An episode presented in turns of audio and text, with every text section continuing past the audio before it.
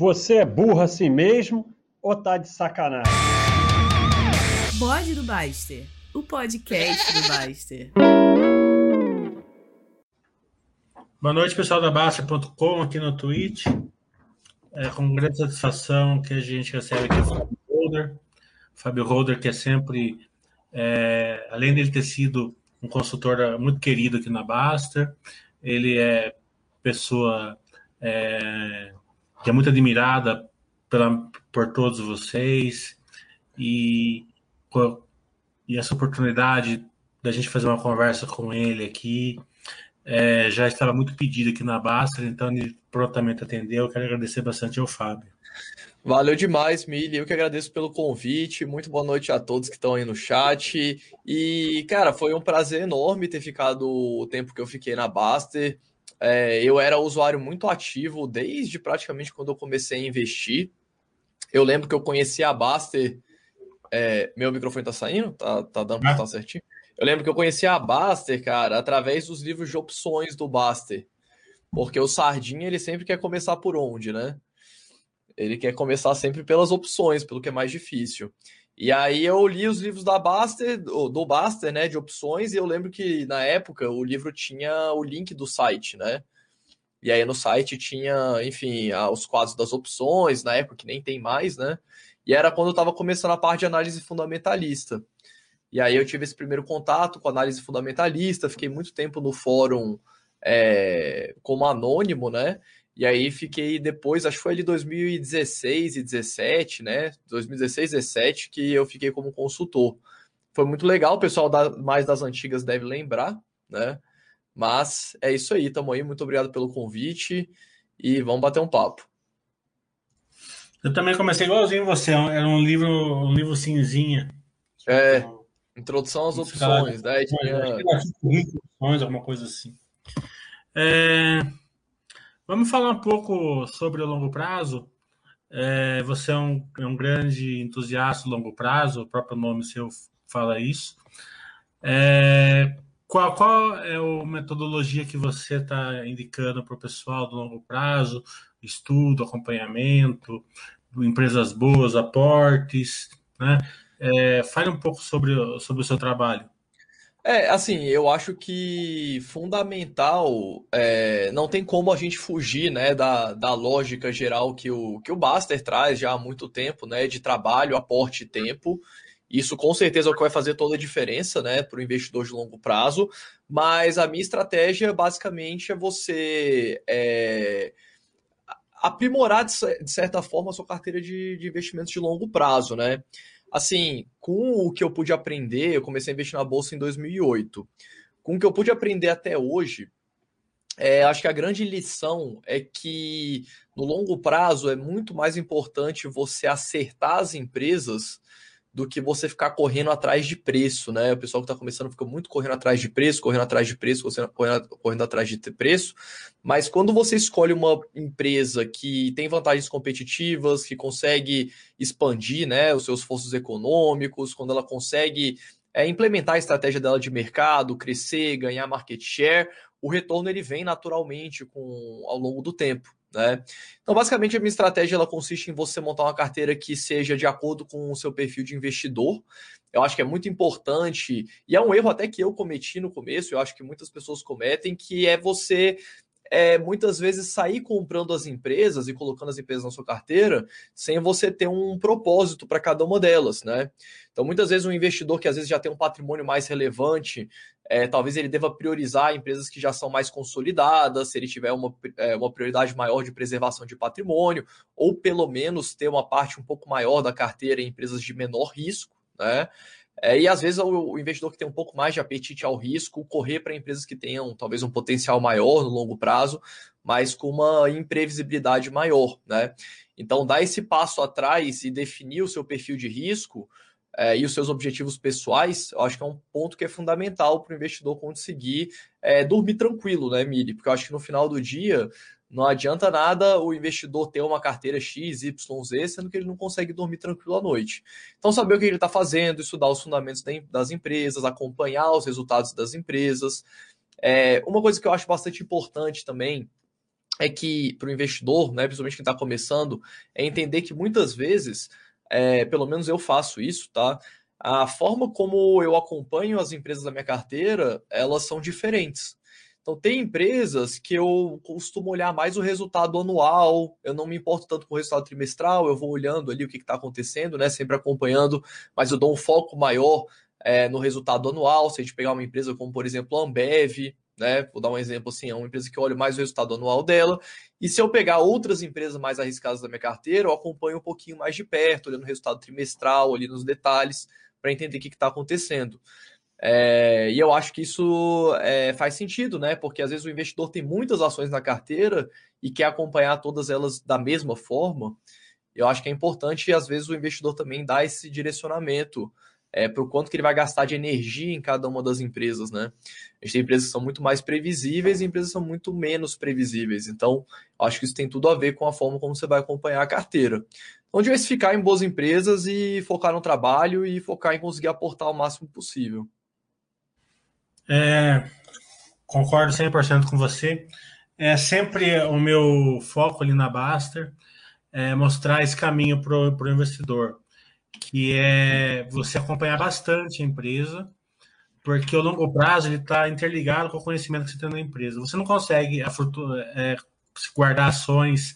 A maioria das pessoas, uma ou outra pessoa vai conseguir, mas a maioria das pessoas não vai conseguir é, suportar as flutuações das ações é, se ele não conhecer muito bem a empresa e não acompanhar muito bem a empresa. É, Cara, eu, assim, eu concordo 100% com isso, assim, 100%. É, e, enfim, até fazendo um parênteses, né, é, o pessoal costuma fazer muito análise fundamentalista de cotação, né? A é. cotação começa a cair, meu Deus, o que aconteceu com a empresa? A empresa vai quebrar, aí a ação sobe, ninguém reclama, né? Que o, a porta do cemitério da, do malandro e você fala assim que essa ação está descontada. Aí você vai é. para cima dela e se ferra. É, e, não, e não precisa. O grande segredo é você fazer a análise, não, não só fundamentalista, mas do case, vantagem competitiva, o drive, tudo isso que você faz também, o risco da empresa, e colocar só empresas boas é, na sua carteira. É, nesse seu mindset de você analisar anualmente algumas, trimestralmente, até semanalmente outras, né? É, eu concordo muito, muito, muito com você. Eu até desenvolvi uma fórmula lá na Baster, né, o fluxo de caixa livre Capex, que ele mostra para você onde a sua empresa está no campo de futebol. Se ela está na defesa, está no meio de campo, se ela está no ataque. Então, a empresa está na defesa, se o cara não quiser nem ver anual, não tem problema, tá entendendo? No meio de campo, um pouco mais de acompanhamento e muito acompanhamento nas empresas do ataque. Porque as empresas do ataque são aquelas que podem dar grandes prejuízos, mas também podem dar grandes rendimentos. Só que é, você vai ficar tentado a vender ela porque ela está subindo. Isso é um perigo, porque você vai ser o, o cara que vai trocar Magazine Luiza por Cielo, que vai trocar é, Droga Raia por Cielo, que vai trocar é, Localiza por Cielo. Você, não, você concorda, Fábio? Não, concordo, concordo 100%. É, é, tem um, um, O Baster até fala, fala isso, né? Tem um vídeo antigo dele que ele fala alguma coisa assim que, tipo, é, nunca ninguém falou mal de uma empresa que a ação só sobe, né? Então a ação tá subindo, o pessoal acaba meio que esquecendo, às vezes, até. Mas nessa lógica, eu acho que é muito importante, assim, tem uma frase do Charlie Munger que eu gosto muito também, que ele fala assim, os grandes ganhos, eles não estão nem na compra e nem na venda né? Eles estão na espera. E nessa lógica, né, de a gente é, ter algumas empresas que são mais arriscadas, porque eu acho assim, o risco nada mais é do que a previsibilidade, né? Então você pega, sei lá, o exemplo que eu dei, você pega uma ação como a Ambev, por exemplo, ela não vai triplicar o lucro dela de um ano para o outro, mas ela não vai entrar também no prejuízo de um ano para o outro, né? Você vai ter incrementos lentos de resultado, tanto para cima quanto para baixo. Então você não vai ter nenhuma grande surpresa nos resultados, né, seja no horizonte até de um ano. Ao ponto que você pega empresas mais arriscadas que de um ano para o outro, de um trimestre para o outro, pode mudar muita coisa, tanto para o bem quanto para o mal. Né? E de fato, quando eu até recomendo. Eita, só caiu aqui. Mas eu até recomendo o pessoal, normalmente, quando. É, quanto mais arriscada a empresa for, menor tem que ser o percentual dela na carteira. Porque eu vejo, é muito comum a pessoa vai lá, vamos supor, o cara vai lá e pega 10% da carteira dele e bota tudo em Oi, Oi BR3, beleza. Vamos supor que a Oi consiga fazer um turnaround fenomenal e etc, etc, e a ação suba 100%. A Oi vai passar a ser 20% da carteira do sujeito naquele momento. E ela está só começando a fazer o turnaround a pessoa não vai conseguir segurar todo o processo de turnaround. Então acaba vendendo né, antecipadamente, se for o caso. Ou qualquer outra empresa arriscada. Então, quando você investe numa empresa muito arriscada, eu gosto de ter um percentual bem pequeno, 1%, às vezes até menos da carteira, porque aí você consegue ver a ação se valorizando, caso aquele, aquele risco se compense, e ainda assim ter uma posição relevante na carteira é, dela. Né? É porque se você vende prematuramente, o que, que você está fazendo? Você não está sendo compensado por todo o risco que você correu.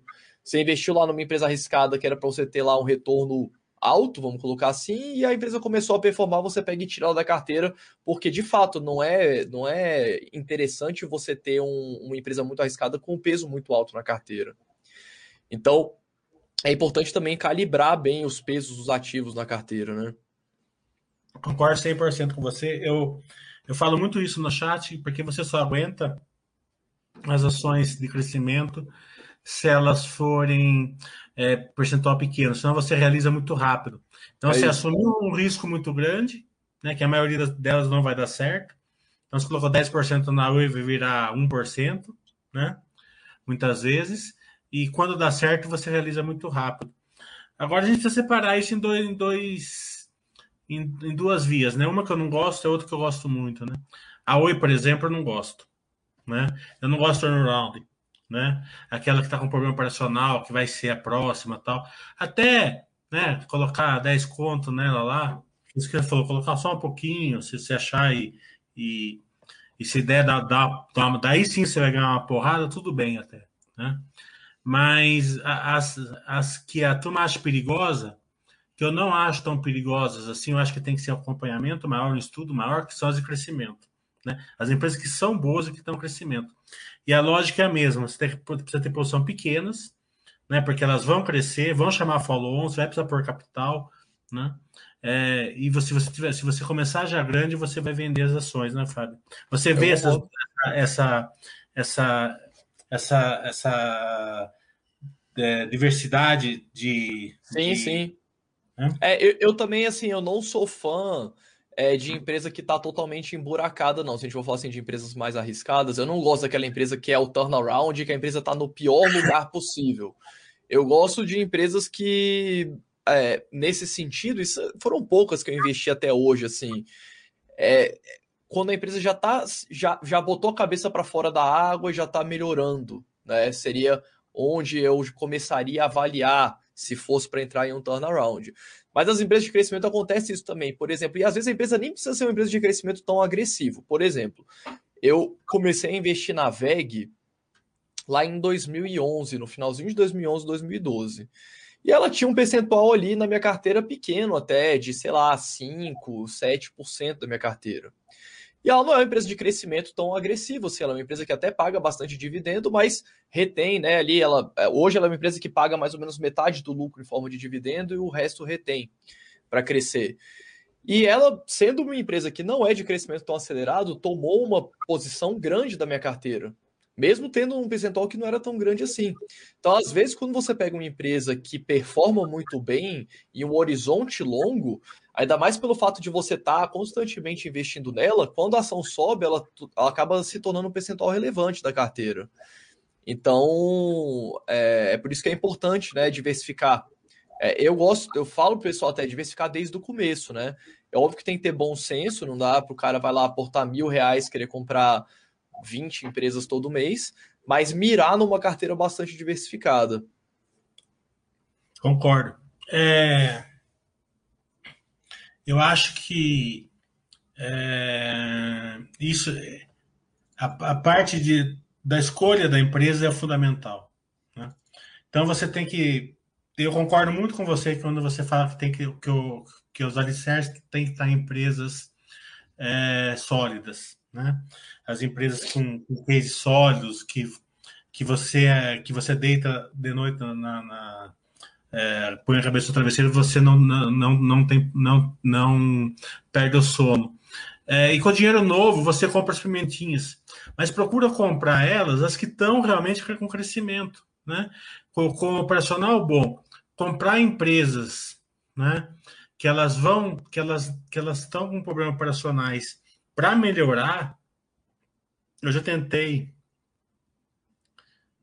uma dúzia de vezes, pelo menos, nunca deu certo. Porque leva dois, três, quatro, cinco anos, você não tem paciência, se você vende antes, e daí quando você vende, você acaba vendo ela, eh, as poucas que realmente consegue andar. Então é melhor você, que nem você falou, é melhor você esperar ela ficar boa e daí você, você monta a posição nela. É, o outro ponto também que eu acho importante, assim, é que o pessoal que está começando, né, o cara que às vezes não tem patrimônio nenhum, fez ali a reserva de emergência dele, está começando a investir na bolsa, eu acho que esse investidor, ele se ele cometer vários erros no começo não vai custar tão caro para ele.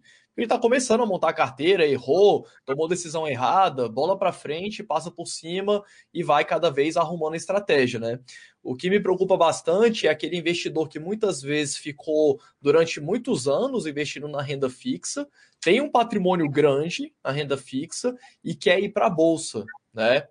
Porque aí esse cara, o aporte mensal dele novo, ele não vai ser tão relevante em frente ao tamanho da carteira dele. E isso acontece com quem está indo para a bolsa, né? Se você for parar para pensar, vamos supor que a bolsa fique de lado, né? Bolsa fique de lado. Cinco anos andando de lado. E aí você começou a investir. Todo mês você investe X, X, X, X. Depois de cinco anos, que vão ser 5 vezes 12... 60. 60 meses, o seu aporte lá no, no, no, primeiro mês né, do sexto ano, ele vai representar menos de 2% do valor da sua carteira. Então você não vai ter tanto poder de mudar de direção a sua carteira só com os novos aportes, né? Então, por isso que é importante você hoje já dar a direção que você quer para sua carteira no futuro. Porque num futuro não muito distante, os seus novos aportes não vão conseguir mudar de direção aquela carteira. Então, acho que é importante o investidor que está começando hoje já mirar. O pessoal me pergunta muito assim: ah, Fábio, mas eu tenho, eu sou novo, eu tenho que ter mais empresas de crescimento. Fábio, eu já sou mais velho, eu tenho que ter mais empresas de dividendo. Porque eu falo para o pessoal o seguinte: faça hoje a carteira que você quer ter lá na frente. Porque daqui a algum tempo você não vai conseguir mudar de forma tão fácil a sua carteira. Independente do tanto que você invista, né? Porque os seus novos aportes vão representando cada vez menos o seu patrimônio. Então acho que é bastante importante isso. Concordo. Belo pensamento seu. Agora vamos falar um pouquinho assim, né? O cara está iniciando, pouco dinheiro, faz bobagem. É, essa bobagem que a gente fez lá, né? É, cansamos de fazer lá no, lá, lá no começo da nossa vida, fazemos até hoje. Mas a pessoa vai estudando, né? Vai, vai, vai se aprimorando, vai investindo e tal, né? Daí ele vai aprendendo a nadar, né? Como se diz. Daí depois que ele está nadando muito bem, daí ele vai morrer afogado, né? Esse é um perigo é, muito claro, coisa que já aconteceu comigo, né? Aconteceu com o Baster já, o Baster quebrou duas vezes. Eu já levei umas duas, três ferradas já, porque sabe tudo, então vai. É, aquele controle de risco já não serve para gente, né? Então, se a gente puder falar um pouco disso para as pessoas que estão é, começando a não a não assumir grandes riscos depois que você já entende bastante, porque você vai achar que você entende, que você está protegido, e é ali que você vai ter grandes perdas, né, Fábio? Sim, tem até um, um teorema que chama. Acho que é teorema de Dunning-Kruger, que é, esse é, que é ele falou o seguinte: qualquer proficiência quando você vai aprender, quando você começa a aprender ela, você já acha que sabe muito, né? E aí você acaba assumindo riscos que você não deveria muitas vezes, e aí você acaba cometendo erros, né? E quanto mais a gente estuda, pelo menos eu, né, sou assim, quanto mais eu estudo, mais eu estudo, mais eu vejo que eu não sei. Porque quanto mais você estuda, mais você sabe que tem coisa para saber, e aí você vai estudando e vai aparecendo mais coisa que você não sabe.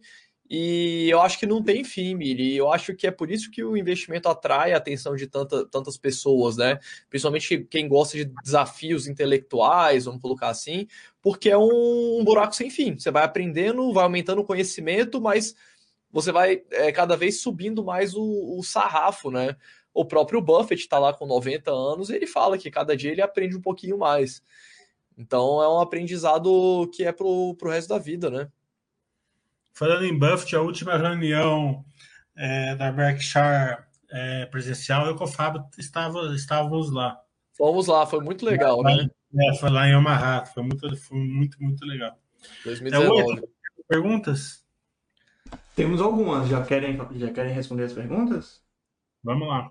Bom, antes de começar a pergunta do pessoal, acho que vai ter uma pergunta que não foi feita, mas acho que muita gente vai acabar querendo saber lá do site. Aproveitando o Fábio aqui, que, como está mostrando aqui a imagem, ele tem uma certificação para de, de, de analista, não é isso, Fábio? Isso. Acho que é uma dúvida bem comum, até porque é, faz parte do processo, muita gente começa a estudar sobre investimentos, começa a ter esse conhecimento e acaba surgindo essa ideia, essa vontade de ir para o mercado financeiro e trabalhar no mercado financeiro. Eu queria saber, se possível, né? Acho que vai ser uma pergunta de muita gente. Como é esse processo, ou como foi esse processo? O que você sugere? É, qual tipo de certificação são as melhores para iniciar? O que você puder Beleza. falar sobre, sobre esse assunto? Então, foi, isso foi mais ou menos o que aconteceu comigo, né?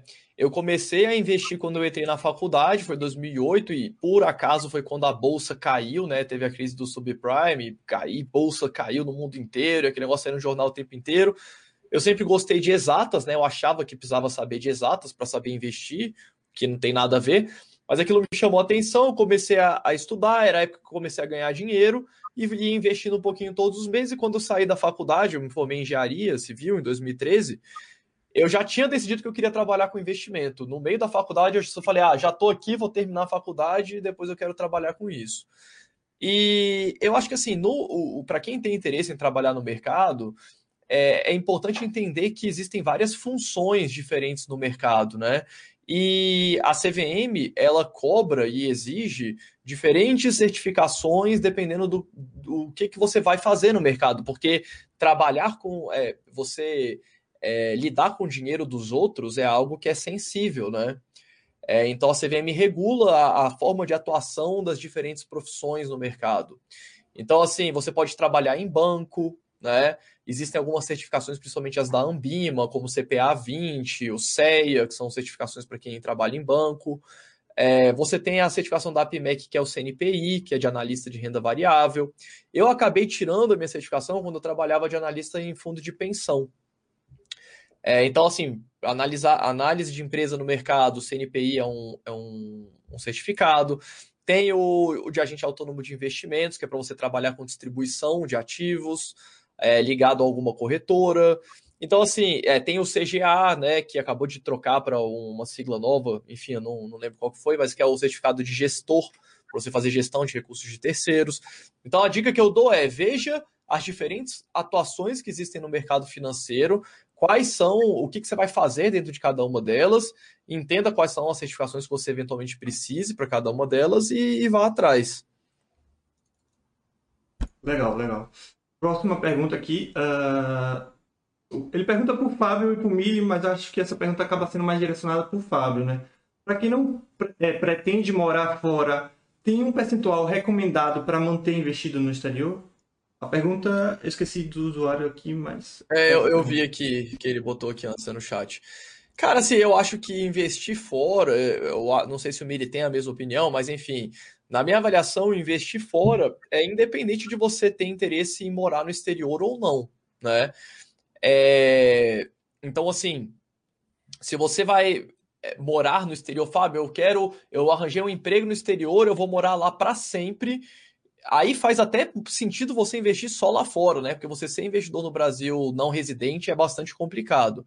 Mas as vantagens de você investir no exterior, basicamente, é você ter acesso a empresas que você não tem aqui no Brasil você tem um leque muito maior, né? Nessa linha que eu estava falando com o Mili, de previsibilidade, segurança e maior risco, é como se você pegasse aqui no Brasil né, a empresa mais segura e a empresa mais arriscada.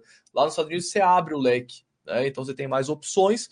As maiores empresas do mundo estão listadas lá fora, e você vai, enfim, é, normalmente essas empresas, a maioria delas tem receita em dólar, tem receita em outros países. Então, é uma forma de você diversificar, né? É, aqui no Brasil, você querendo. Tem outras vantagens também, né? Por exemplo, a própria legislação. é, tem coisas que impactam investimentos no Brasil que não impactam lá fora. Por exemplo, a, os dividendos agora, a princípio, né, devem ser tributados aqui no Brasil. Então, às vezes, você tem uma legislação que influencia nas empresas aqui, que não vai influenciar lá. E aí você tem legislações que influenciam lá que não influenciam aqui. Então, você diversificar isso também é interessante para o longo prazo. Então, eu acho que independe disso, de você querer morar lá fora ou não. E em relação ao percentual, você. Acho que você vai responder aquela velha resposta, né? Que é, depende bastante, mas é, alguma base, é porque, assim, alguma dica. Se for. É, é porque assim, eu acho que depende de duas variáveis, tá? Se a pessoa está começando agora a investir, ela vai começar a investir aqui no Brasil e eu acho que depois de um tempinho já faz sentido ela, ela ir para o exterior, porque não é nenhum bicho de sete cabeças. E aí você pode ir mais para o percentual que você esteja confortável. No meu caso, eu comecei a investir na Bolsa em 2008 e eu só fui começar a investir nos Estados Unidos em 2015. E Nesse caso, como eu já investi há bastante tempo aqui no Brasil, eu demorei para conseguir ter um percentual relevante lá. Então, primeiro eu botei como uma meta, ah, vou ter 5% do meu patrimônio lá. E eu fui investindo, investindo, investindo até chegar em 5%. Quando chegou em 5%, eu estava confortável, falei, ah, não, vou colocar mais, 10, mais 5%, né? chegar em 10%. E assim por diante até chegar num percentual é, que eu esteja confortável. Então, acho que também assim, se você está começando, saiba que você, vai, você pode mudar isso fácil né? Porque você está começando, seus aportes vão representar bastante do seu patrimônio, mas se não, é... vá devagarzinho até um percentual que você ache tranquilo. Legal, legal. Porque assim, é importante. É, é, o pessoal me pergunta assim também às vezes: ah, Fábio, é, vale a pena ter 100% dos investimentos lá fora? Assim, eu, você como brasileiro, não é tão interessante você ter 100% lá fora, na minha opinião, porque querendo ou não, você está aqui no Brasil, né? Você ter um patrimônio 100% dolarizado te gera alguns problemas, como por exemplo, vamos por lá na frente você pega um período de apreciação do real frente ao dólar, e às vezes você já está contando com aquela renda passiva que seus investimentos te dão. Né? Você vai ter uma queda né, relacionada a isso. Então eu acho sempre importante você ter ali um percentual onde você mora e um percentual é, lá nos Estados Unidos. Legal. Você falou, o Milho também falou, né, durante esse, essa, esse bate-papo, sobre empresas de ataque, ou que eu também chamo de crescimento, né? Acho que o Milho chama mais de crescimento, eu acho que o Fábio falou mais de, de ataque. E um usuário perguntou justamente isso: que percentual ou que é, porcentagem destinar a essas empresas de crescimento, de ataque? O que, que você acha, Milho? São perguntas, né, que é que não tem respostas, né? Depende da empresa, depende do seu conhecimento da empresa. É, o que eu sempre falo é o seguinte: é, estude muito para comprar uma empresa de crescimento, mas muito mesmo, porque não é o número que importa, né? É o case que importa. É, a última que eu entrei, por exemplo, ela tinha meio por cento do share, meio, tá? É, e ela era líder do, do setor. Ela é líder do setor com meio por cento de share. Então imagina o crescimento que ela vai ter. Certo? Então, é, você, você pega esse crescimento, você entende de onde está vindo o crescimento. Entendeu? Porque se você pegasse uma empresa, ah, a empresa está crescendo a receita, portanto, está crescendo o lucro, portanto, mas você não está vendo o horizonte de crescimento né, da empresa. Entendeu? É, é, um erro muito, muito clássico isso. Né? Daí a empresa para de crescer, ela continua boa. Né? Mas é, normalmente essas empresas têm um PL enorme. O que está acontecendo com a Magazine Luiza agora? A Magazine Luiza continua fantástica, só que o mercado está tá, tá diminuindo é, o crescimento dela, está diminuindo o PL dela. Então, tá, ela está na mínima de 52 semanas. E a empresa, com certeza, vai vir com crescimento de, é, de receita, crescimento de lucro no terceiro trimestre, mas num ritmo menor. Então, então é, é, é essa concepção que você tem que ter. O tamanho do crescimento que a empresa vai ter para você não pegar, não pegar esse crescimento no final da, da fila. Se você pegar no começo, daí com pouco dinheiro, você vai fazendo aportes regulares, porque empresa de crescimento, é importante é isso, porque é, ela tem que se provar todo trimestre. Né? Então, se ela não se provar todo trimestre, você segue o seu plano. Porque uma empresa de crescimento vai fazer um follow-on atrás do outro. Até hoje eu estava discutindo com a Sequoia, que a gente fez uma live antes daqui, e a gente estava falando, vai acabar de fazer um, um follow e tem um funil de MA ali com mais 20 MAs ali para ser feito. Se for feito aqueles 20 MAs, possivelmente vai vir novos follow-ons. Então você vai crescendo junto com a empresa. A empresa vai chamando capital, você vai crescendo com ela. Você concorda, Fábio? Concordo. E um outro ponto também que eu acho que é importante é que a, a gente não pode colocar todas as empresas de crescimento no mesmo cesto, né? Porque, por exemplo, você pode pegar uma empresa de crescimento que é muito mais consolidada é, e uma empresa de crescimento que é muito mais arriscada. Né? Então, vou dar alguns exemplos aqui. Por exemplo, você pega lojas Renner ou Raia Drogazil, por exemplo, aqui no Brasil, são empresas de crescimento ainda. Apesar de já terem crescido muito, ainda são empresas de crescimento. Mas são empresas de crescimento que a gente pode chamar talvez de crescimento moderado. É uma empresa que vai ter um crescimento muito grande, né? mas ela vai ter um crescimento moderado, porque ela já, já vem crescendo há muito tempo, já vem se consolidando, mas ainda é uma empresa de crescimento. As duas, né? Por exemplo. É, a própria Fleury, por exemplo, para dar mais um exemplo. Então, existem empresas assim, você pode pegar, sei lá, um outro exemplo extremo, Banco Inter, por exemplo, que é uma small cap de crescimento é, no setor financeiro, que é uma coisa totalmente diferente.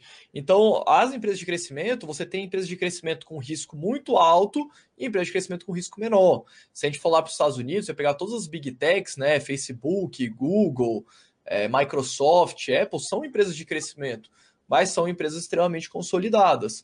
Então, não necessariamente é, é tudo a mesma coisa, né? É um exemplo é, mais, é, vamos botar assim, mais tranquilo. Se você for pegar a própria M Dias Branco, eu acho que ela entra mais como uma empresa de crescimento do que como uma empresa de dividendo, né? Se fosse para botar no extremo, talvez ela seja algo no meio do caminho. Ela não é muito né? bem, porque o crescimento dela é populacional, né?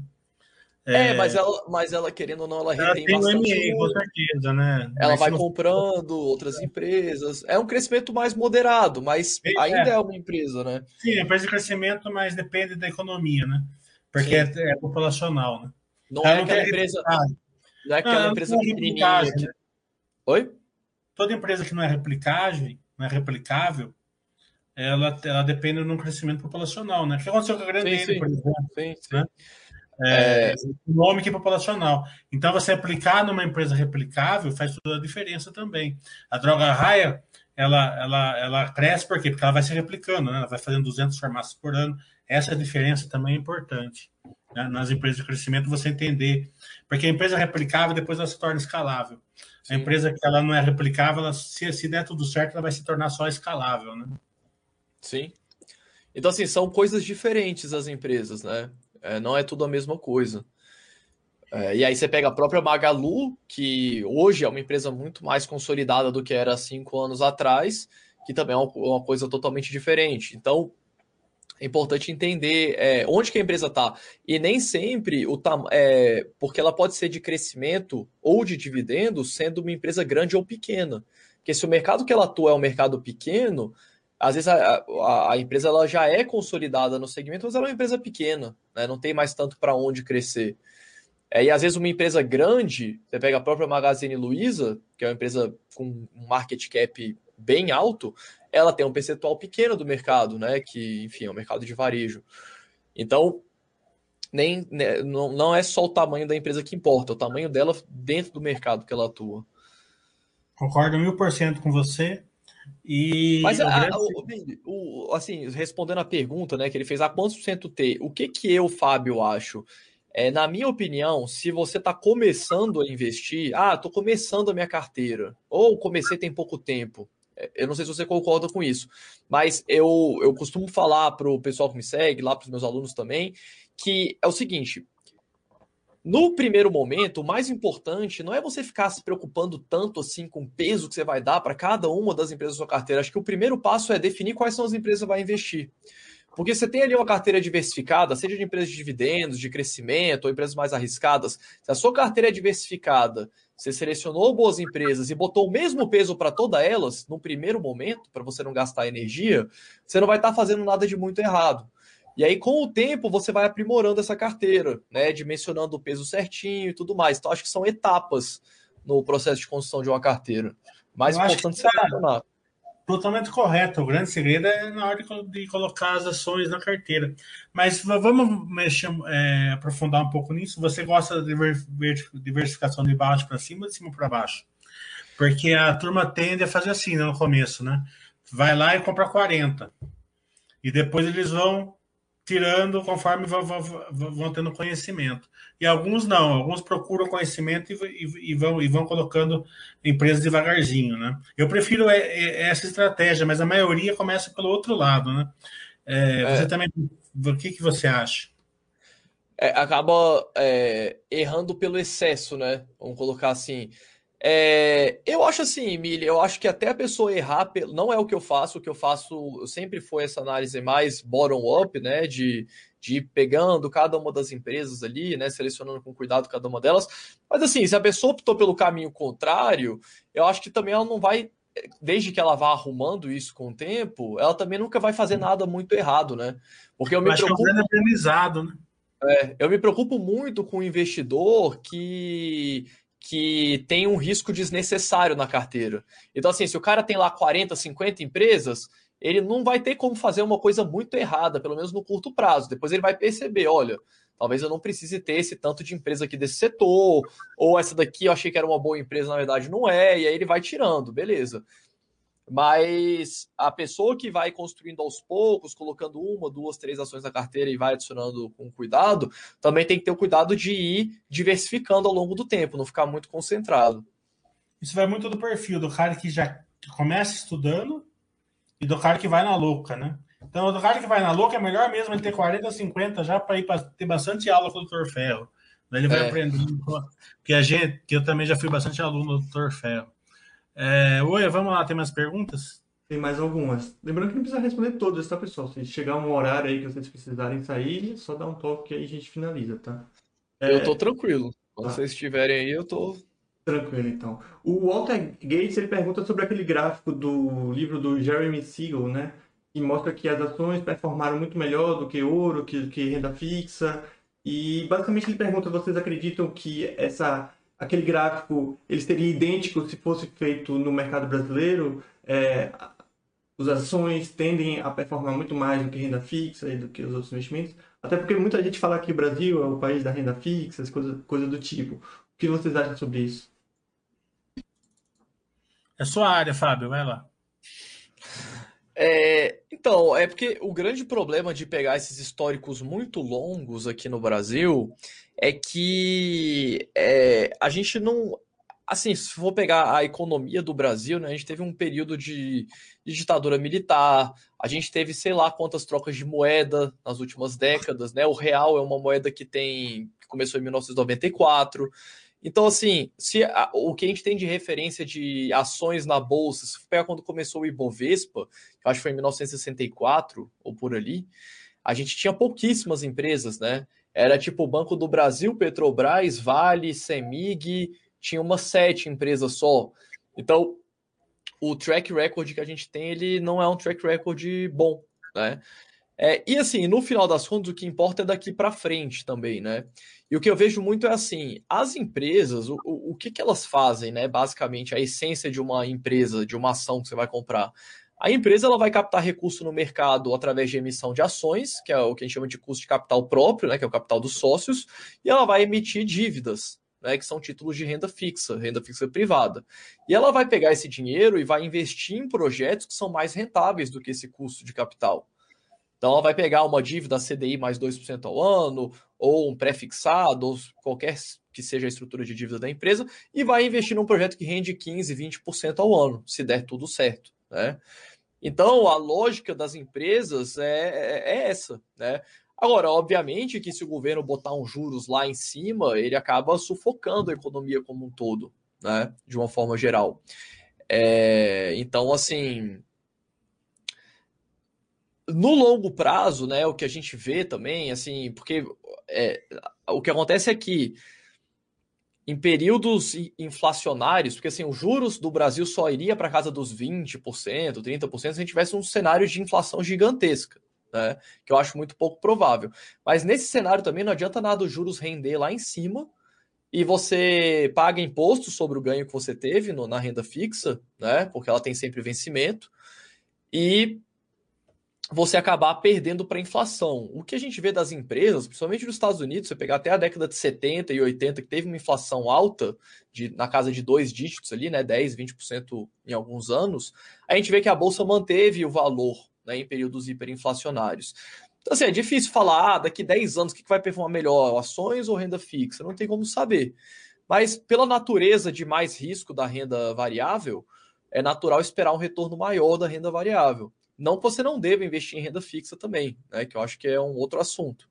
Acho que cabe também renda fixa na carteira de investidor de longo prazo, mas se você tem um prazo muito longo de 20, 30, 40 anos, o esperado é que as ações retornem muito melhor, muito mais, né? O gráfico do Jeremy Siegel ele até mostra, né, que lá nos Estados Unidos não teve nenhum período de 30 anos que a renda fixa bateu a bolsa. Todos os períodos de 30 anos a bolsa bateu a renda fixa. É, então, assim, na, no longo prazo, a renda variável acaba até sendo menos arriscada que a renda fixa, por essa ótica, né? Mas tudo depende do futuro. Eu, particularmente, não gosto de gráficos, acho que eles, acho que eles são de serviço para o investidor. É... Vamos pegar Banco do Brasil, tá? Banco do Brasil hoje, 30 reais.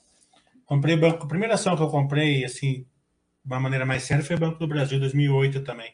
Eu entrei em 2000, finalzinho de 2007, comecei em 2008. O Banco do Brasil estava 30 reais.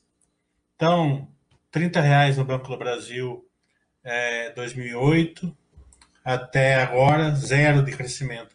Então, se você colocar isso num gráfico, a renda fixa vai destruir o Banco do Brasil. Só que o Banco do Brasil ficou 12 reais um montão de tempo pagando 15% de dividendo ao ano. Né? Durante quatro anos ali do governo da Dilma. Então você comprou ação muito barata, é, reinvestiu dividendos, isso não aparece nesse gráfico. Tá entendendo? Então, se você, se você olhar é, o gráfico, você vai ter sempre um, um, uma visão linear. Então, toda visão que é linear, ela, ela não, não vale, não é boa. Ela tira você dos investimentos. É, um outro exemplo aqui, né, pegando o mercado norte-americano, que eu acho que é um exemplo bom também. Em 1999, antes da crise das .com, a ação da Microsoft era 30 dólares. E aí a ação caiu, subiu, caiu, mas ficou meio que de lado até 2012. Né? Foram 13 anos andando de lado. Até 2012, é isso? 2012, é, 13 anos andando de lado. E aí de 2012 para 2021 agora, a ação subiu mil por cento. Né? multiplicou por 10 vezes, foi para 300 dólares. Então, assim, às vezes a empresa fica anos andando de lado e de repente valoriza. Né? E você fica 10 anos comprando patrimônio barato. Tá? É, as pessoas que ficam. As pessoas têm que ter o seguinte: renda variável é renda variável, renda fixa é renda fixa. Renda fixa, na ela, ela atualiza o seu dinheiro. E o que o Fábio falou, as pessoas não levam em consideração. Uma inflação acima de 15%, você perde na renda fixa porque o imposto de renda ele é tirado no todo, não só no, não só nos no juros. Então você acaba tendo um rendimento negativo na renda fixa. Isso sem contar o risco argentino, né? A inflação está 30 e o governo falar que é 10. Que a gente sempre está arriscado a isso também. E só complementando, né? Acho que muita gente acaba esquecendo do propósito de cada um, né? Por exemplo, a renda fixa ela tem seu propósito para justamente para ter algo com uma data esperada, né? Sei lá, eu quero comprar minha casa daqui a cinco anos. Eu não tenho como botar esse dinheiro numa renda variável, né? Porque daqui a cinco anos eu posso comprar meia casa ou cinco casas, né? Então o pessoal esquece Exato. que a renda fixa tem esse papel, e eu acho que é o principal papel, é justamente isso. Você tem um, uma estimativa, você tem um objetivo, você tem. É, você sabe quanto vai receber e quando vai receber. Então, a, a, utilização da renda fixa nunca foi, pelo menos na minha visão, a questão da rentabilidade em si, né? Mas sim o seu propósito. Mas só pode somar. Não, perfeito, é isso mesmo. Inclusive, né, a renda fixa é a melhor opção se você tem prazo para aquele dinheiro. Você está juntando dinheiro para fazer uma viagem daqui dois anos. Você deixa lá no CDB do seu banco, na poupança, vai acabar sendo a mesma coisa, né? Ou, Ou você, Oi? Você na nação, daí, daí você vai viajar é. ou, ou para Nova York ou para Cabo Frio, lá, Joel. É. Oi, ela. Mas vamos para o próximo aqui, então. Destino na sorte. É, é, é, acaba sendo sorte, como eu falei. Você pode comprar uma casa, três casas. Ah, tô brincando, não se deve. é Exatamente, lógico. exatamente. A gente tá zoando aqui. Mas o, o, o, o Fábio acabou falando da Microsoft e a gente já segue para a próxima pergunta, né? O Cor, Acho né? que a, a Amazon, só uma coisa. A Amazon caiu 90% antes de da, da porrada, não foi isso? Uma vez, né, Ué? Você, você Acho com o Fábio que, apre- que acompanha? É que várias dessas já caíram bastante, assim, no- 90, 50. É, cair 50% é uma coisa bem comum, assim. É. Pandemia. É, ó, de 99 a 2000, 99 a 2000, um ano, a ação da Amazon caiu 72%. Né? Eu na não sei nem se eu tô pandemia, pegando do máximo aqui. pandemia mesmo, não essa de tecnologia, acredito que não, mas várias outras caíram pelo menos uns 50%. eu acho. Ó, Mili, de 99 a 2001, a ação da Amazon caiu 92%. É, sabia que era 90%, então. E você, se o seu cara comprou nessa época, ficou milionário. Sim. Né? É, eu, eu não sei, eu, eu vi que tem uma galera perguntando aqui de ETF, eu não sei se é assunto proibido. Não, Vocês- pode Não, falar. diferença. É que aqui não tem assunto proibido, mas eu tava deixando mais Você pro tá final. Mas Ah, é tá. tran- tranquilo, mas tá anotado aqui. Quer falar agora? Não, vamos falar lá, vai na ordem aí, você, você que manda, na ordem que você fez. Não, aí, é que tá- você tá falou da tudo bem. Microsoft, aí vem com o pessoal perguntando aqui a questão do. Você falou Microsoft, o pessoal perguntou da Apple, mas envolve a Microsoft. A questão desses, desses valores, entre aspas, absurdo dessas empresas, né? Hoje, não sei, a Apple deve estar valendo quase uns 3 trilhões, Microsoft estava valendo alguma coisa acima de um trilhão, eu acho. E, e- e tem esses valores, digamos, absurdos, mais uma vez, entre aspas. Né? E, Essa é, a área, essa é a área do Fábio. Eu vou até co- complementar essa pergunta para ele, que eu vou falar para ele falar da preferida dele, que é a Tesla. Coloca a Tesla no- no- no- no- na resposta junto aí. É, podemos colocar isso. A questão é dessa, desse valuation dessas empresas tão rápidas e tão, mais uma vez, é, tão caros, entre aspas, né? Aí, o- É. é, é Ah, que mas o, o o Corte, resto- só para completar aqui, desculpa, Fábio, o Corte fala, não é mais difícil para ela dobrar os lucros, já que ela é muito grande? Alguém, é, o colega perguntou isso aqui.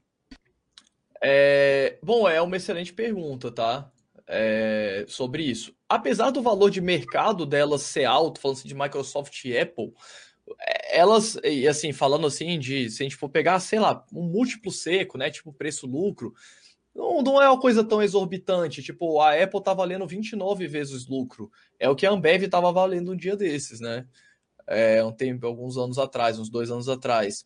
E a Microsoft é a mesma coisa, né? A Microsoft está um pouquinho mais, 37 vezes lucro. Então, assim, apesar delas terem um valor gigantesco, e é óbvio que olhar o múltiplo seco não quer dizer nada, mas essas empresas basicamente valem trilhão porque elas dão um lucro gigantesco, né? Se a gente pegar o próprio Google, durante o ano de 2020, o Google dobrou o EBITDA comparado com 2019 né? Sendo uma empresa gigantesca. Deixa eu ver aqui, o, o Google está com 2 tri de valor de mercado, né? Então, assim, ele dobrou o resultado de 2020. Ah, tudo bem, 2020 foi um ano atípico, muita gente foi para a internet, muito investimento em anúncio, etc. Ok. Mas, assim, é, a Apple, falando um pouquinho da Apple, né? É, ela estala o dedo e cria um produto novo. Então, por exemplo, os próprios AirPods, né? Aquele fone de ouvido que não tem fio. Hoje a Apple vende mais ou menos é, 35 bilhões de dólares só de AirPod. E, e, e ela criou, é um produto que ela criou relativamente assim, do dia para a noite, né? Então, assim, ela já tem uma base de clientes gigantesca, ela cria um produto novo que gera 30 bi, 40 bi por ano de receita a mais, é o que eu gosto de chamar de imponderável, né? Tem muita coisa que essas empresas vão fazer que a gente nem imagina. Sei lá, se a Apple tá com esse projeto de fazer um carro elétrico também, da Apple entrar na parte de carros elétricos. Então, assim, é, eu acho que tudo isso tá, acaba indo para o preço da empresa, né? É, apesar da Apple ainda depender bastante do, do iPhone como fonte de receita, ela consegue criar essas novas fontes de receita. É, a própria Microsoft com a com Azure, né? É, com o sistema de cloud, essas empresas vão, é, elas são tão grandes, têm uma base de clientes tão grande que elas conseguem ir implementando serviço, produto novo e quem sabe coisas que a gente nem imagina. Eu gosto de dar o exemplo, por exemplo, o iPod, ele foi lançado em, se não me engano, foi 2001, né? O primeiro iPod foi lançado, aquele branquinho que tinha uma telinha e tal. Quando o Steve Jobs lançou aquele iPod, ninguém imaginava que agora, em 2021, ia estar lançando o iPhone 13, né? que não tem tanto tempo assim. Ou é, alguns anos depois, né? O, iPhone, o, primeiro iPhone foi tipo 2007, se eu não me engano. Cinco anos, cinco anos depois do iPod. Então, assim, ninguém imaginava isso, e ninguém imaginava que ia ter um AirPods que ia dar 40 bi de receita, alguns bons anos depois. Ninguém imaginava que o Steve Jobs ia matar o iPod em cinco anos. Exatamente. É, exatamente. Então, assim, é, é, muito doido esse tipo de empresa. A Tesla já é um caso mais peculiar, porque aí sim, no caso da Tesla, existe uma expectativa gigantesca, porque ela é uma empresa que tem 800 bi de dólares quase de valor de mercado, e ela gera hoje de caixa livre uns 8 bi de dólares, né? Então ela vale 100 vezes mais do que ela está gerando de caixa. Só que existe uma expectativa muito grande da empresa conseguir é, é, tomar uma boa fatia do mercado que é consolidado há tanto tempo.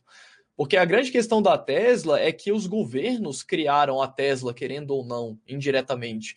Porque o governo norte-americano e o governo europeu, que são os mercados, e a China também, né? Que são os mercados que mais consumem veículos, eles simplesmente colocaram uma legislação que gera um prejuízo enorme para as empresas que fazem carro a combustão, é, através dos incentivos de crédito, né?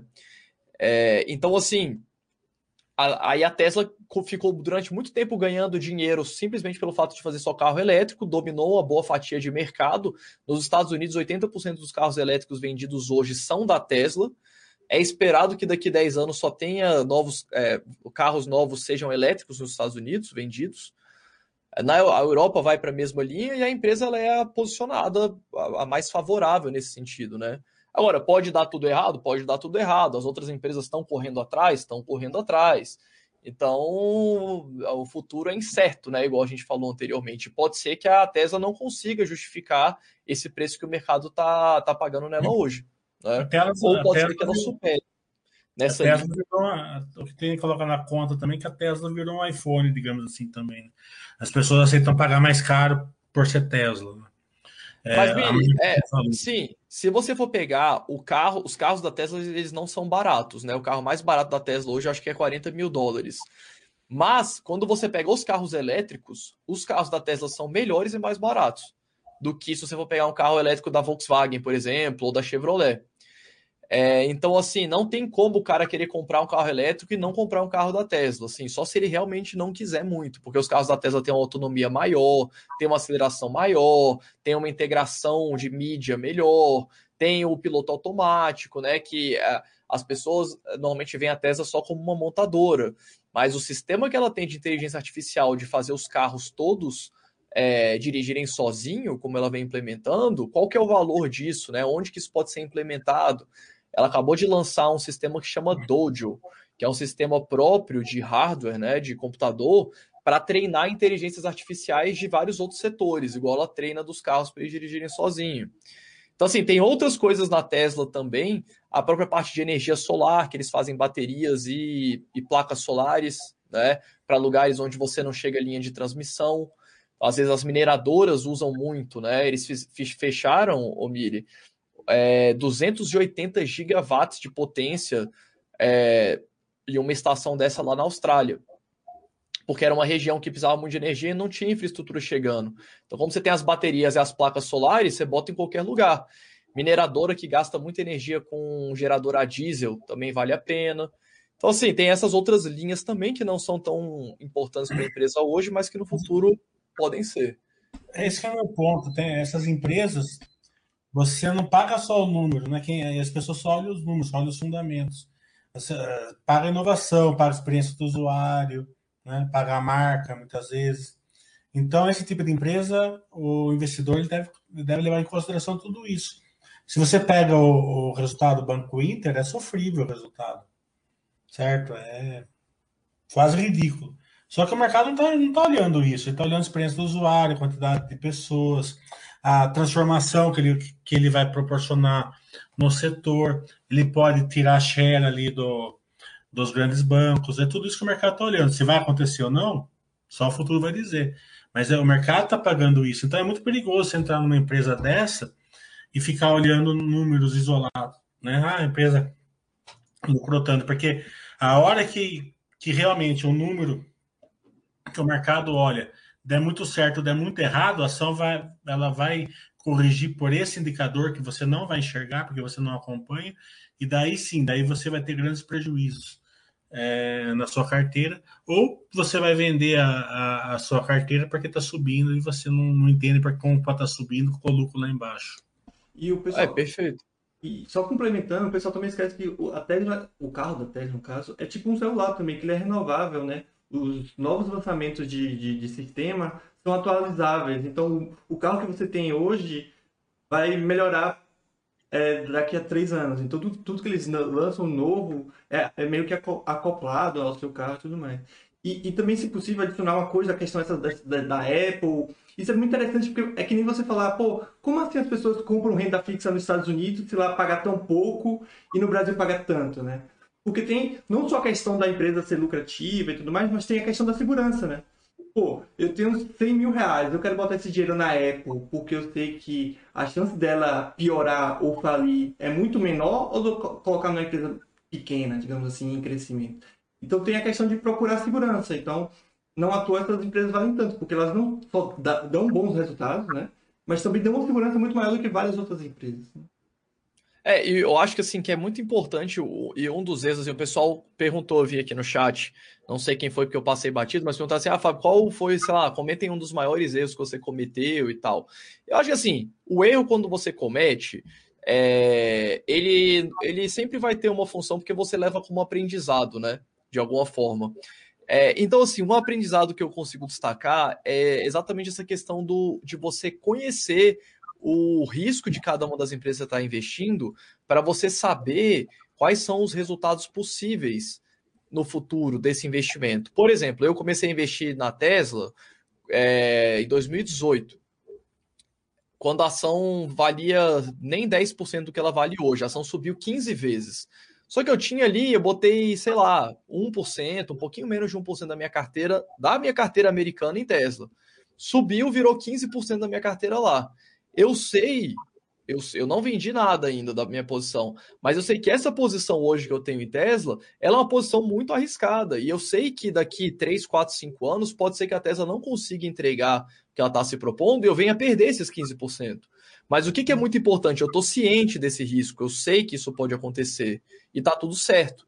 Porque eu sei que também, se der tudo certo, a empresa ainda vai se valorizar. Mas, é uma, ação, mas é uma ação que você não olha uma vez por ano, né? Não é. É, não é. Então é, é, é, que, é que. Então, assim, é importante o investidor saber qual, exatamente isso, o que esperar de cada um dos ativos, para você não. E, e é até importante para você saber analisar os resultados. Se você tem uma, Eu vejo, é muito comum isso, né? O pessoal reclama. É, sei lá, eu vejo muito pessoal reclamando: ah, a Ambev não cresce, o resultado da Ambev não cresce, não cresce. A empresa já tem 60% do share de cerveja aqui no Brasil. Não tem mais para onde crescer. Distribui tudo em forma de dividendo. A empresa não vai crescer. Não adianta você ficar procurando crescimento numa empresa que não, não tem muito para onde crescer. Ao passo que também não adianta você investir numa empresa de crescimento e ficar querendo que ela pague dividendo. Porque não é o momento dela. Então você tem que saber entender o momento daquela empresa, o risco que ela tem, para você entender, saber interpretar os resultados, saber o risco que está correndo. A pessoa entra, entra na ação sem, sem compreender como que ela gera valor para o Perfeito. É isso. A Ambev, a Ambev, o que, que ela precisa? É igual a toda empresa, igual a MDs, igual a Grandena, ela precisa de economia. Porque daí ela não precisa nem crescer, é só é, aumentar o preço dela acima da inflação, que ela sempre fez. Ela, ela já tem 70% do mercado desde 90, de 99, quando, quando criou a Ambev. Mas é, ela, ela dava é, um crescimento muito grande de, na cotação e no lucro, porque ela conseguia aumentar o, a, a, o preço dela. Hoje ela não consegue, né? Concorrência, é, crise, né? E por aí vai. Então, é, como que eu, que eu falo? Se você tem uma empresa que ela só é escalável e depende da economia, você tem que aceitar ela nos momentos que a economia não está indo bem. Senão você vai ficar louco. Vai ficar girando carteira é louco. Perfeito. Podemos ir para a próxima? Já que o, o, Fábio falou, né? E, e, como eu falei, hoje, hoje aqui na Twitch, né? Tudo permitido, né? Acho que foi no chat de ontem, antes de ontem, o, o Milho falou até que investir em COI com basta ainda, só para ter uma noção, né? Mas já aproveitando aí, o RMS, RM Santana, ele fala, Fábio, eu sei que você tem uma opinião diferente do do Basta, mas por que você acha que o ETF não é ruim. Ele fala tendo em vista as taxas, etc. Mas a questão das taxas é de menos, porque provavelmente você fala dos passivos dos Estados Unidos, né? Que as taxas são baixas. É, assim, aqui no Brasil, né? Eu não sou fã de ETF aqui no Brasil. É, eu acho que são coisas diferentes, tá? É, um ponto, os ETFs aqui no Brasil eles não são tão baratos assim. Então, sei lá, os ETFs. Agora tem os ETFs novos aí que são bem baratinhos assim de taxa, mas historicamente os ETFs aqui você paga 0,3%, 0,5% ao ano de taxa de administração, que no longo prazo faz sim uma diferença. É, pegar 40 anos vai ter uma diferença. Mas aqui no Brasil também eu não gosto porque o Ibovespa ele é um índice complicado, ele é um índice que tem muita commodity, é um índice que tem muito setor financeiro, então você acaba ficando meio concentrado nesse sentido. Mas quando a gente vai para o mercado norte-americano e a gente fala assim, pega um ETF de S&P 500, por exemplo, né? É, o objetivo do ETF não é você bater o mercado ou você é, ter um, um, super retorno, é você simplesmente é, replicar o mercado, né?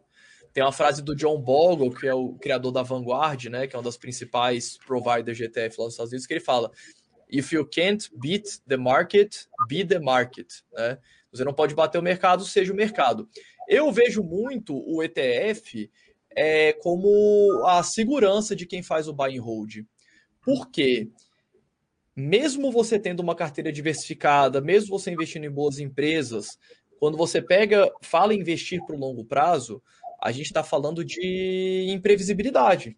A gente não sabe o que vai acontecer daqui 5, 10, 20, 30 anos. Né? E o ETF ele vai te garantir sempre uma diversificação máxima e sempre uma exposição genérica ao mercado. Você vai ter as 500 maiores empresas americanas sempre. Ah, mas quais são as empresas que tem no ETF? Não sei. Nem, nem importa, né, pra, a princípio. Porque quando você está no ETF, você está ok, ó, tô lá nas 500 maiores e pronto, segue a vida. É, então, basicamente é isso. Eu vejo muito o ETF como um seguro para quem faz o buy and hold.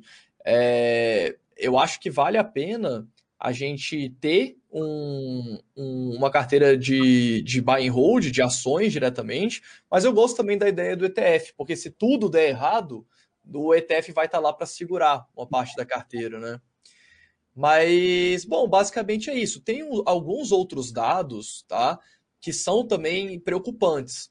Por exemplo, quando a gente pega os últimos 100 anos nos Estados Unidos, 40% das empresas listadas quebraram é um dado bastante expressivo, né? Tipo, quase uma em cada duas empresas que foi para a bolsa quebrou, quando você pega um horizonte de 100 anos, né? Quando você diminui o horizonte, isso muda. Mas no horizonte longo, muita empresa quebrou. E quando a gente vê o retorno dos índices, a distribuição dos retornos, a gente vê que a maior parte do retorno dos índices vem de poucas empresas. Então, no longo prazo. Então, você ficar de fora dessas empresas pode fazer sua carteira ter uma performance muito ruim. Então, por essa simetria de retorno, eu acho que é interessante e eu vejo o ETF como um seguro. Né? Então, eu não sou a favor de ter 100% ETF, ah, bota lá tudo ETF e pronto, mas eu acho que não custa nada ter uma parcela da carteira também em ETFs. Eu sou, sou no, no meio do caminho, né? não sou nem o time, porque tem a galera que fala, não, ter ação diretamente é maluquice.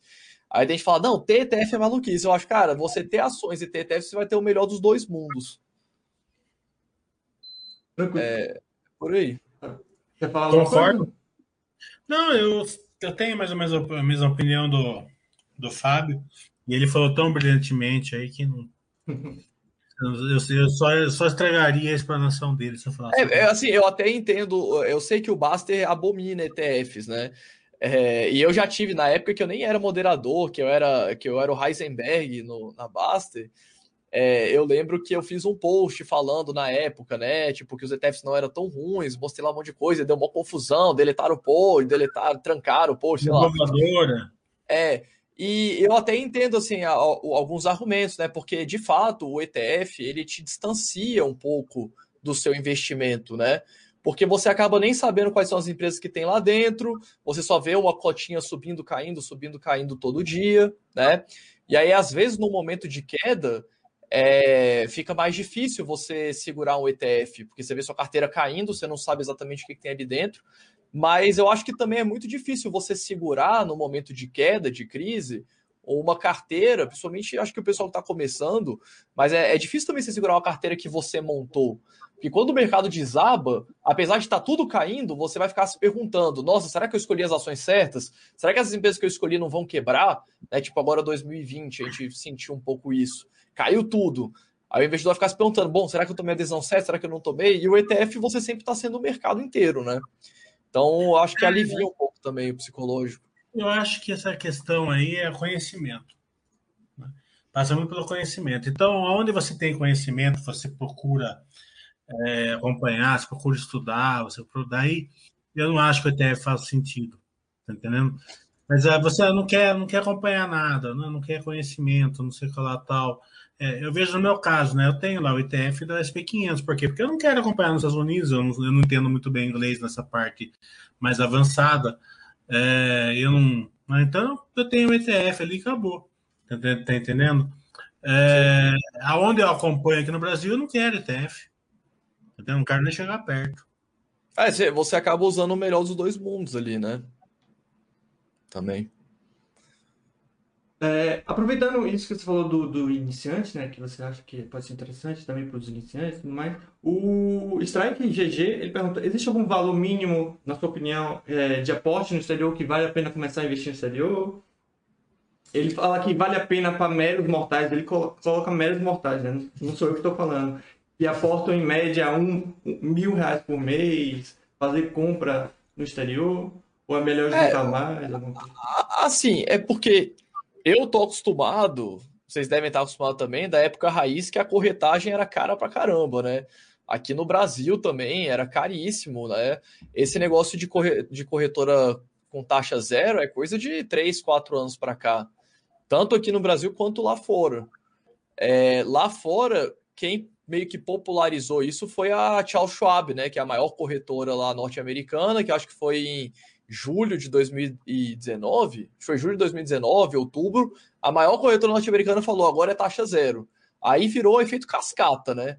Porque acho que a Robin, Robin Hood na época era também, sei lá, tinha uma sim, outra sim. que era, mas é a maior chegou e falou agora é zero. É, é que a Robin Hood ela é a zero e há muito tempo, só que ela passou despercebida, digamos assim. Até que, aí, como você falou, a Charles Schwab simplesmente anunciou de um dia para o outro que ia ser gratuito as corretagens. É. E acho que na semana seguinte já tinha anunciado que tinha comprado a TD Ameritrade, né? Virou é. meio que essa briga aí. Então, assim, aí as corretoras lá hoje são todas praticamente taxa zero.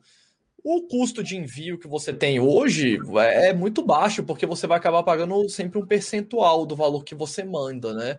Às vezes, se for mandar 100 reais, 200 reais, aí vai ter uma taxinha ali, mas até as plataformas, normalmente elas cobram 5 reais se você for mandar um valor muito pequeno, então não é nada de exorbitante. Então, acho que vale a pena. Se você tiver incomodado, ah, mandar mil reais por mês, junta dois meses e manda dois mil, mas eu acho super tranquilo. Hoje, as taxas para investir lá nos Estados Unidos e aqui no Brasil são praticamente zero. Antigamente tinha que enviar bitcoins por Cara, eu, é, foi a minha primeira experiência com Bitcoin, foi eu depositei por Bitcoin lá fora em 2015. Não à toa. Mil, 1.200 reais o Bitcoin. Exatamente. Não à toa. Não, não à toa, Mili. Quem usou esse sistema para fazer envio ficava uns restantes lá porque não conseguia enviar completo. É. Aí ficava tipo 0,000 Bitcoin, que na época era tipo 2 centavos. Você abre hoje esse saldo, vale 1.500 reais. É, o, a gente tava até falando lá de skin de jogo, né, Mili? Eu é, lembro que quando eu fui mandar meu primeiro aposta lá pra fora, eu mandei um Bitcoin, era 1.200 reais. Eu falei, ah, vamos mandar aqui ver se chega. Aí mandei, chegou, igual o Roy falou, ficou lá uns 0, alguma coisa de Bitcoin na conta. Quando o Bitcoin deu aquela porrada em 2017, que bateu lá 60, 100 mil reais, eu entrei na corretora que eu tinha usado para ver, tinha virado mil reais. Era tipo assim, tinha 5 reais que tinha ficado lá, que virou mil, uma coisa absurda, assim. Aí eu peguei tudo e transformei em skin de jogo. Ah, já tá lá. Pegou um especulativo e botou em outro especulativo. Aqui o, o André Santos ele pergunta aqui em relação à piora das empresas, né? É, minha pergunta é sobre sair de empresas que pioram. O que vocês acham sobre isso? E se tem alguma métrica para avaliar isso? Né? E outra coisa que ele também adiciona é: vocês se arrependem de ter saído de alguma empresa, por exemplo? Ah, é. Até hoje eu não estudo equatorial, que eu saí do equatorial em 2000, 2008, que tinha subido 10%. É, saí de Santander nos 10 centavos, Unipar nos 15 centavos. Você saiu, você está perdendo. que eu posso falar é o seguinte: o grande erro do, do, das pessoas é escolher a ação no, no olho, né? Então, quando você vai escolher uma ação, você tem que colocar no papel ali, ou numa planilha, no que for. Estou comprando essa ação por isso, o case é esse, o crescimento é esse, o driver é esse, o risco é esse. Né? Então, os motivos que você está tá investindo nela. Então, você está investindo na empresa de dividendos, você vai, você, vai, você vai ser sócio nela, mesmo que ela não suba muito, né? porque é, é uma empresa que você não está esperando crescimento. Você está esperando, você está entrando numa empresa de crescimento, você não está esperando dividendos. Né? É, então, você está tá numa empresa de crescimento, você tem que olhar se ela está crescendo. Se ela não estiver crescendo, ela vai ficar praticamente no zero, depende, depende se, a, se a empresa for realmente tecnologia. Né? Então, você tem que reagir a isso. É, o problema é o seguinte: se você começa a sair de todas as ações porque elas estão passando alguma dificuldade, né? daí você vai vender VEG, porque a VEG passou dificuldade em 2012, 2013. Você vai vender droga raia, porque a droga raia passou caiu de 90 para 60 reais, porque o market share dela caiu num trimestre. Você vai vender é, praticamente toda, todas as ações da sua carteira, porque sempre vai ter altos e baixos. É, faz parte da renda variável, ela vai variar, mesmo os resultados. Mas a, se a empresa ela só está passando uma dificuldade momentânea, não compensa. Então, se a empresa for sólida, tipo a Cielo, por exemplo, certo? É melhor você descer abraçado com a Cielo e ficar lá com um pouquinho lá, um, dinheirinho lá, do que você ficar do que você ter vendido Cielo e ter vendido VEG, ter vendido Localize, ter vendido Raia pelo mesmo, pelo mesmo critério. Né? O perigo é o seguinte: quando a ação está caindo, você vai para cima. Então a Cielo estava 40, quando chega nos 30 você compra, chega nos 25 você compra, chega nos 20 você compra, chega nos 15 você compra, daí chega nos 10 você troca a sua carteira inteira e compra, troca a Magazine Luiza por Cielo, e daí uma perda que não seria insignificante para você se transforma aí na perda praticamente da carteira. Então, é, quando uma empresa está tá caindo, você tem que estudar bastante ela para saber por que, que ela está caindo. Porque muitas vezes ela está realmente dando oportunidades para vocês. Né? Daí você aproveita, sem ir para cima do mercado. Não vá para cima do mercado, faça os aportezinhos lá. Não troque ação por outra porque você acha que está barato. É, tu perguntou do erro, né? Semana, semana passada, semana, faz uns 20 dias, tinha uma ação que chegou no preço. Eu falei, daqui não passa. Não tem jeito de passar. Eu ia fazer o meu aporte na sexta-feira. E era quarta. O que, que eu fiz? Eu peguei, tirei dinheiro da, de um lugar e aportei na quarta, porque falei, vai entrar o dinheiro na sexta e eu reponho, né? Porque daqui não passa. Quando chegou na sexta que o meu dinheiro entrou, a ação que eu falei que não passava do, ali na quarta-feira estava 15% a menos. Então, é, aprenda o seguinte: não existe daqui não passa, não existe estar tá super descontado, não existe oportunidades da vida. Né? Se você for para cima de uma empresa dessa, mais cedo ou mais tarde você vai achar a sua Cielo. É, tá? é, eu acho assim, tem algumas formas de abordar, né, esse negócio de sair de empresa e tal. Eu gosto de sempre errar para mais, igual o Miri falou, né, não ficar saindo por qualquer coisa, né? É, e tem uma frase assim que eu gosto muito, é, que, que eu aprendi com o Baster, inclusive, que ele fala, né? Às vezes a empresa pode piorar e continuar boa. E faz parte, segue o jogo, né? Aquele dado que eu falei: 40% das empresas listadas, que foram um dia listadas nos Estados Unidos, é... quebraram. É óbvio que a gente está falando do horizonte de mais de 100 anos, né? Então é óbvio que a maioria das empresas num horizonte tão longo vai quebrar. São poucas empresas que têm mais de 100 anos, se você for né, por essa lógica. Mas é natural, conforme você. Porque se você pega e fala assim: ah, Fábio, eu vou montar uma carteira com 20 ações, vou pegar só empresa redonda, que tem lucro há muito tempo, feijão com arroz e tal, e vou montar uma carteira assim. Beleza. Você não vai ter nenhuma surpresa ano que vem, nem daqui dois anos, três anos, quatro anos. Mas daqui 10 anos, pode ser que uma dessas empresas que você investiu, ou duas, ou três, é, tenha piorado bastante. E eu acho que um ponto que é importante para quem faz o buy and hold é saber isso. mas saber também que ao ponto que algumas empresas que você investe, elas vão naturalmente piorar, nem que seja de forma lenta, outras vão dar uma performance muito superior e que vão compensar isso que você perdeu, né?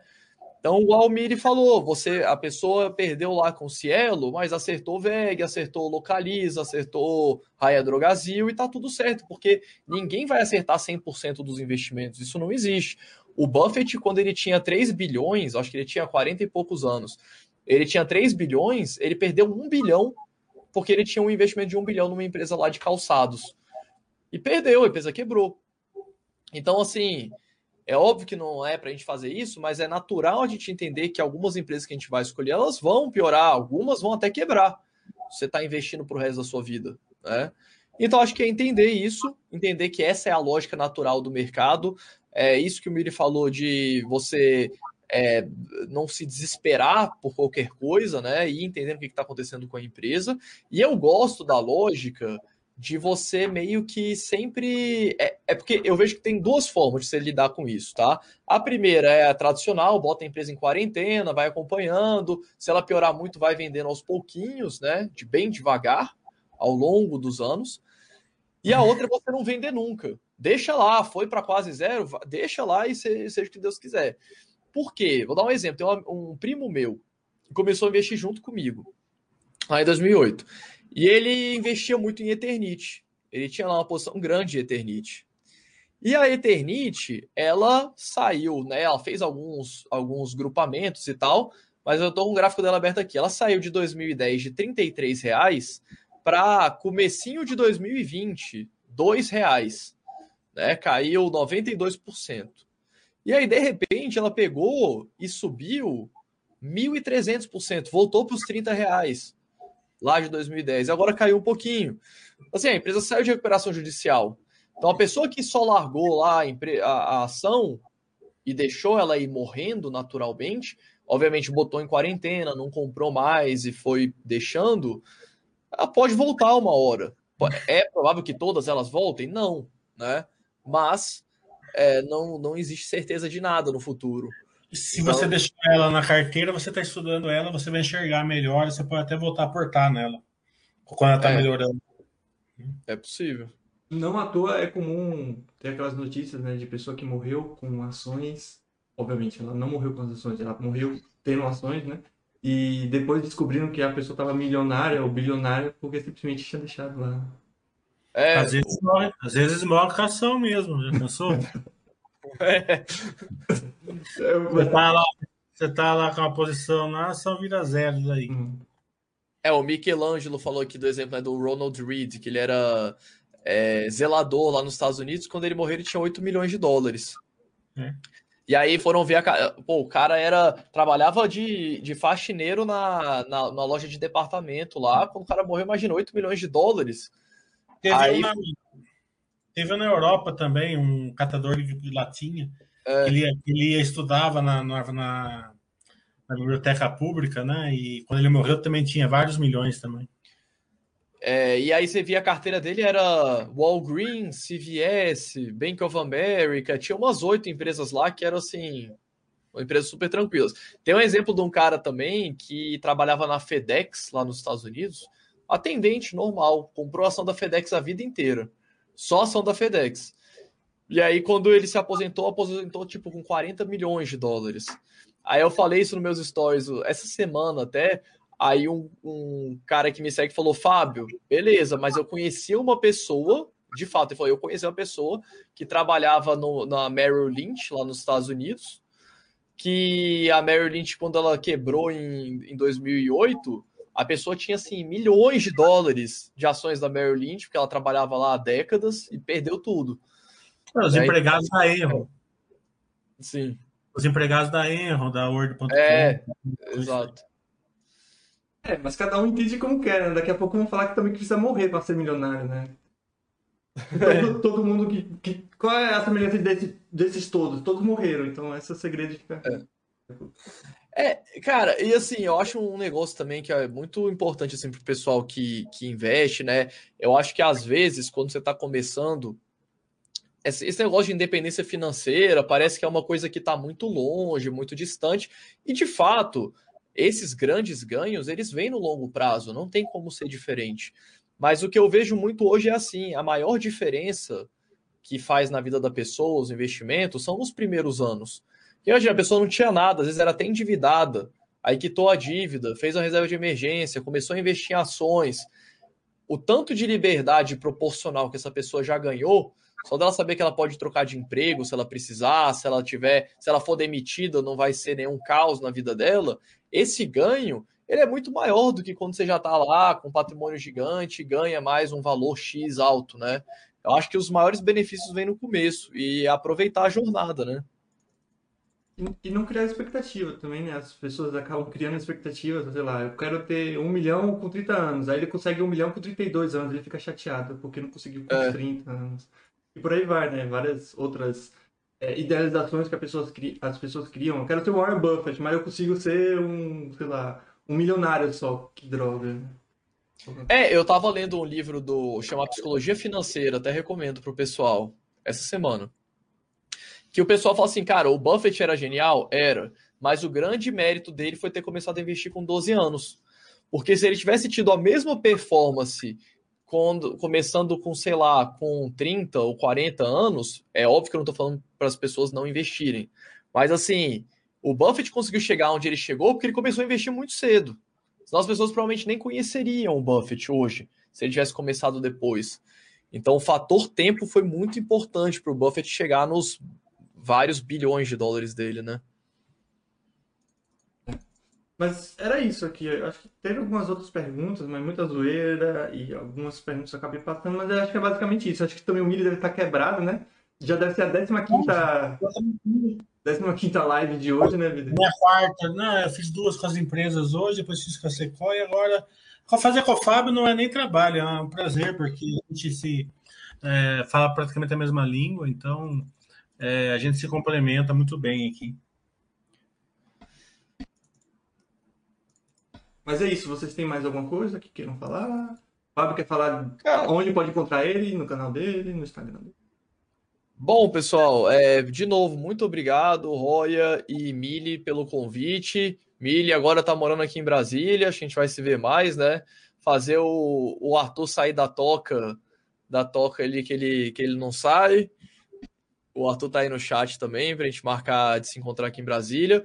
Mas, cara, brigadão demais, pessoal que tá aí no chat, pessoal que acompanhou a live, fico muito feliz de poder estar tá contribuindo aqui. A Baster foi um lugar que contribuiu muito para mim como investidor ao longo da minha jornada e é um prazer estar tá aqui retribuindo uma parte disso. E para quem ainda não me acompanha, é, tem lá meu canal no YouTube, o canal do Holder, e também lá no Instagram, fabio.holder. Vai ser um prazer ter vocês por lá também. É, quero agradecer ao Fábio é, e a gente, é, eu acho que proporcionou uma live interessante para os, os investidores, é, tanto da Baixa como para o canal do Fábio. É, também o Visvis aí, vamos ver se ele sai da toca para a gente tomar um chopp, alguma coisa. É, enquanto eu estou esses dias aqui em Brasília, pelo menos para a gente poder se encontrar, porque senão depois eu vou embora e acabou. Né? O, também aproveitar para convidar, não sei se teve muita gente que veio lá do meu canal do Telegram, pessoal que é novo por aqui não conhece a Baster ainda, entrem lá também na Baster.com, é um portal incrível. Talvez vocês levem umas voadoras por lá, mas é normal. É, mas eu tenho certeza que também vai contribuir para vocês. Entrem lá, Baster.com, recomendo demais, me ajudou muito como investidor e com certeza vai ajudar vocês também. Se não levar voadora lá, não tem graça. Tem graça. Já entra lá perguntando para o Basso lá de BDRs, lá, DTF, já começa é. perguntando tudo. Então é isso. Obrigadão a vocês dois, pessoal. E obrigado a todos que participaram aí do chat. E lembrando que amanhã tem live do baixo, tá? Então é isso. Falou.